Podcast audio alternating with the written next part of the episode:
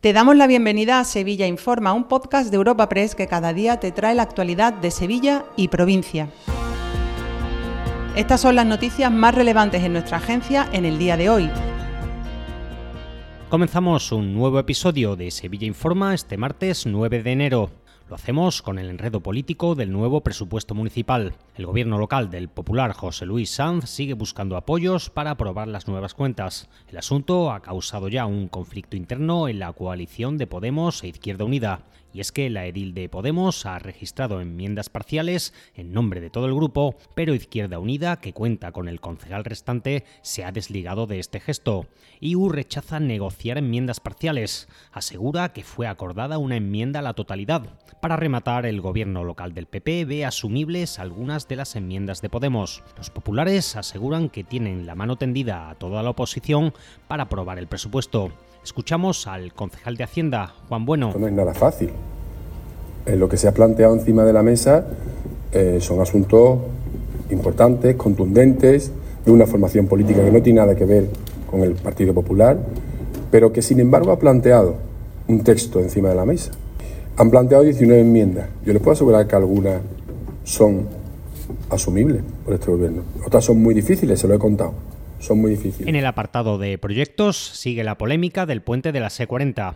El alcalde de Coria, el andalucista Modesto González, insiste en sus críticas a la sustitución de los túneles por el nuevo puente. Alerta del gran impacto de este viaducto en su municipio y en el estuario del Guadalquivir y es que el puente medirá más de 3 kilómetros y se elevará hasta 70 metros de altura. De momento, el Ayuntamiento de Coria va a celebrar un pleno extraordinario sobre el asunto. Además, pedirá reuniones al Ministerio de Transportes y a la Junta. Modesto González es el alcalde de Coria del Río. el ahorro que va a tener el Ministerio con el, con el puente, pues sería muy de considerar medidas que eh, beneficiaran el transporte público en la zona, medidas que eh, en, definitiva, en definitiva agilizaran pues la, todo lo que es el, tráfico, no solamente de vehículos, sino fundamentalmente del transporte público en las conexiones con la, con la capital, ¿no? del área metropolitana. Regresando a la capital, nuevos cortes de electricidad en el polígono sur estos días de frío y de lluvia. Los vecinos achacan a Endesa la falta de inversiones. La empresa, por su parte, sitúa la causa del problema en los enganches ilegales a la red para plantaciones de marihuana. La situación sigue pendiente de una auditoría externa sobre el servicio de Endesa. Entre tanto, los afectados siguen sufriendo las consecuencias. Lo cuenta Rosario García, portavoz de la plataforma del Polígono Sur. Ahí, verá, por algunos sitios que están haciendo ya reparaciones estos días atrás, la parte de Murillo y eso, pues la cosa está ahí bien. Pero en la parte de, de las letanías, pues hombre, no son tan agudos como otras veces, pero sí sigue habiendo en algunos momentos apagones. ¿Eh? Esto no, porque claro, aquí, aquí en Letanía... Y en la página de sucesos, detenido un varón por coaccionar a sus nietas menores de edad para agredirlas sexualmente. Llegó a amenazar con matarlas a ellas o a sus padres si contaban las violaciones.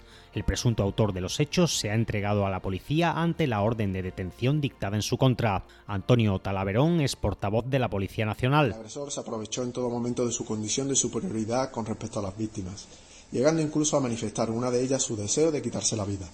Avanzada la investigación, los agentes pudieron identificar al presunto autor, quien huyó de su domicilio familiar junto a su esposa al conocer los hechos descritos, y quedando ambos en paradero desconocido por lo que dada la dificultad para su localización y la gravedad de los hechos, se ordenó por parte del juzgado una búsqueda para su detención a nivel nacional. Dos apuntes antes del cierre. La Asociación Arte Sacro ha sido premiada con la Medalla al Mérito de las Bellas Artes y se investiga el apuñalamiento de un varón en nuevo torneo. Te recordamos que puedes suscribirte y descubrir el resto de episodios de este podcast en nuestra web entrando en europapress.es barra podcast o a través de las principales plataformas de podcasting.